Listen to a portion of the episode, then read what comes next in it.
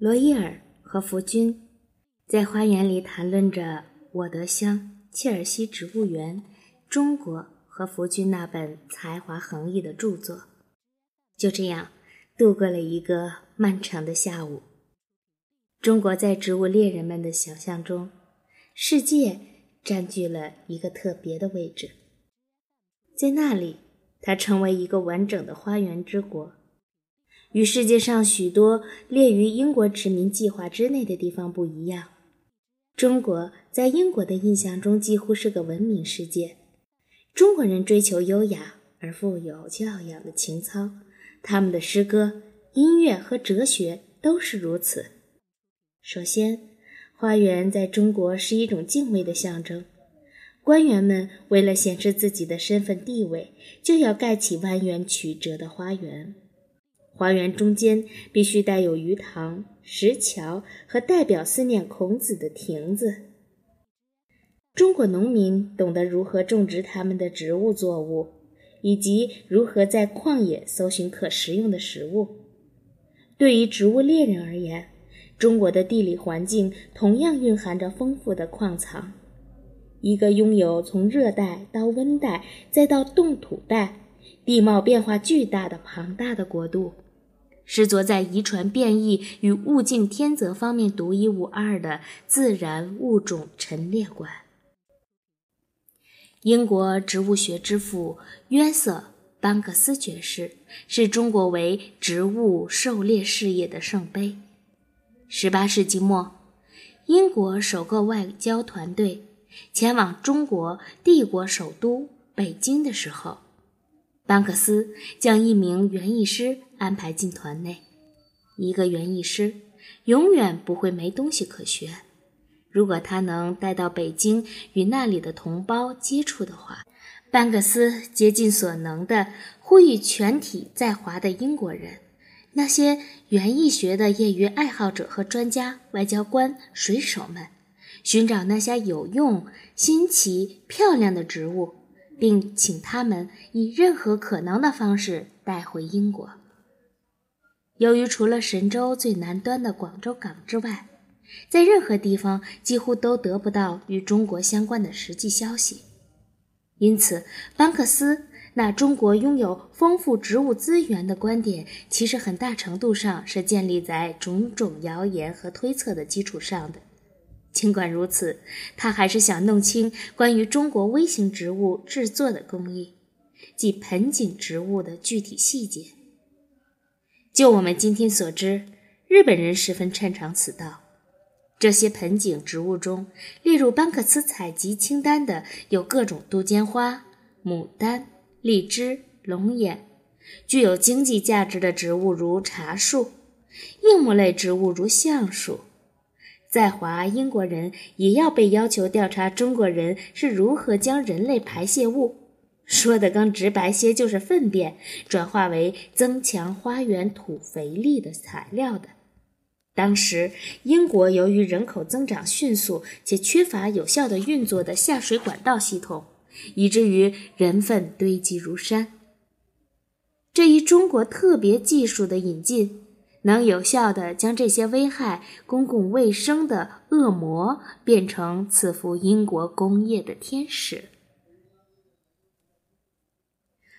班克斯常威胁道：“要是你们把新奇的稀有植物误认为一个普通品种，随后就把它丢掉，这样的事如果碰巧被发现了，那么你今后就等着因此而烦恼一辈子吧。”在中国游历的时候，福军实实在在地贯彻着班克斯在近六十年前发出的这个指令。但在这之后，他是否丢弃过珍贵的植物样本呢？尽管中国之行的头三年，他广游四方，拜访了许多之前英国人从未涉足的地方，然而他的主要路线还是从一个通商口岸到另一个口岸。至少他在中国城市市场上搜集到的植物品种，并不少于他在荒野搜集到的植物品种。甚至到采集工作结束后，中国内地的种种现状还是令他和罗伊尔惊叹。那里尚未真正与外界接触过，正静候着科考队的到来。现在，罗伊尔提出了一个建议：福军是否愿意受雇于远东印度公司，以一个茶叶猎人的身份重返中国？东印度公司开出的条件十分慷慨，相比于他那全加起来才区区一百磅的年薪，当然，这只是一个城市猎人新人的待遇。福军可以拿到五百磅的年薪，折合今天人民币五万五千美元，这相当于一个在核心岗位上干了二十五年人的报酬。无论出国还是回国的相关费用与其差旅费开销，包括货物从海路往返中国和伦敦时产生的费用一样，都是有人替他支付的。货物在船舱所占的空间的租赁费，对于植物猎人而言是一项沉重的负担。尽管他带回国的植物样本购入价与白菜价无异，但运费却是所有植物科考费用中最高的一项。每一本小说，也就是维多利亚时代英国人旅行时喜欢带的小说。和每一份新奇的植物品种都不得不与那些有利可图的茶叶、生丝在可供租用的空间上竞争着，而价格就这样在专运过程中相应的走高了。不过，东印度公司雇佣条款的最宽大之处就在于任务相当简单，福军要包办的事务极为有限。公司雇佣他只是为了搜集茶叶，在此期间，福军采集到的所有其他的植物，包括观赏性植物、草、种子、树苗、花、水果、蕨类植物以及茎块类植物，它的产权都归福军一人所有。在如此慷慨的条件下，福军完全可以开始着手采集对自己有用的植物品种，然后把植物样本。送往拍卖行拍卖，以获取潜在的巨大利润。当整个大不列颠对园艺学的痴迷日忍一日之时，一种更为温和浪漫化的英式风景画开始流行起来。在乡村，人们规划了景观，挖掘了几个湖泊，制造山峦，这样新出现的人造山水。急需珍惜的植物样本来增加色彩。尽管福军对此类园艺之风嗤之以鼻，然而他还是敏锐地意识到东印度公司的计划对个人前景存在着潜在的价值。英国植物的现状正在改变着，拍卖行内充斥着来自海外的植物，植物淘金者带回国内的异国花草的价格在。彼此较劲的植物学票友和专家的哄抬下一路走高。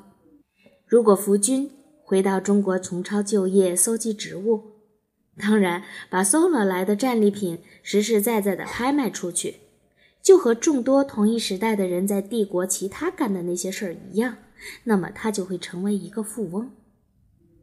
对于这个提议，他会好好考虑一番。福君。就是这样对罗伊尔说的。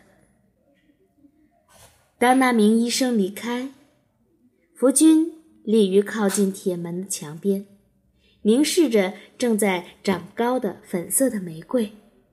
它已经开始萌芽，但还未真正开花。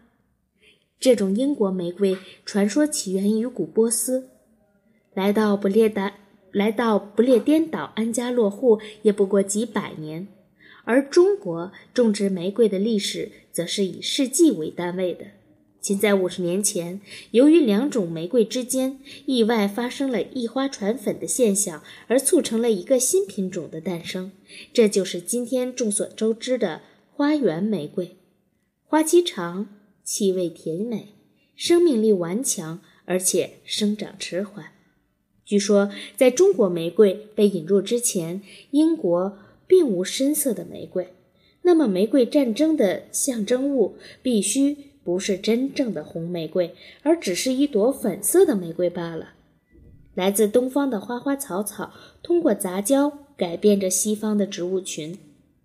福军工作的切尔西植物园里就有很多这样的例子。血统纷杂的英国玫瑰只是其中之一罢了。在植物园的其他角落，来自亚洲的宠儿们，像波斯的丁香、土耳其的郁金香、东南亚的柑橘，长势非常喜人。由于福军的自力更生，盛开的山茶花从中国来到了英国。但现在，东印度公司交给他的担子比简单的收集花花草草之类要沉重得多。福军必须去窃取这个世界上最具有经济价值的作物，还要保证他们健健康康的，然后再安排他们成功的移民到另一个次大陆上。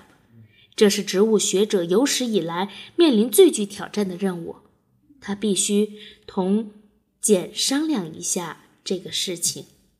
仅过了一星期，东印度公司就寄来了一封信。致切尔西植物园的罗伯特·福军先生，尊敬的先生，东印度公司董事会一方在与罗伊尔博士的沟通后，已经批准关于您前往中国执行目的为从最理想的地区获取公认最好的茶树树苗和种子，并由您负责将它们运往加尔各答，以及最终运抵喜马拉雅的任务。鄙人奉董事会之命通知您，他们已经批准了您的雇佣合同。董事会希望您在明年六月二十日之前做好动身前往中国的准备。自您执行任务日之起至您回国为止，董事会将付给您每年五百磅的薪水。他们将提供您一次免费的中国之行。您返回英国时。返程也是完全免费的。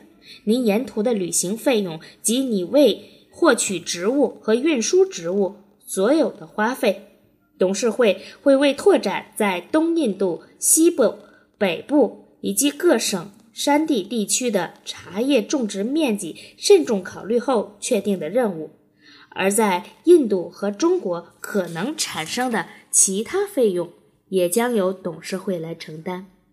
还有一点很重要，您必须尽可能的在秋季之前抵达中国，那时您就可以搭乘半岛及东方公司的船来次海上之旅。这样是为了让您能够以最快的速度前进。东印度公司，一八四八年五月十七日。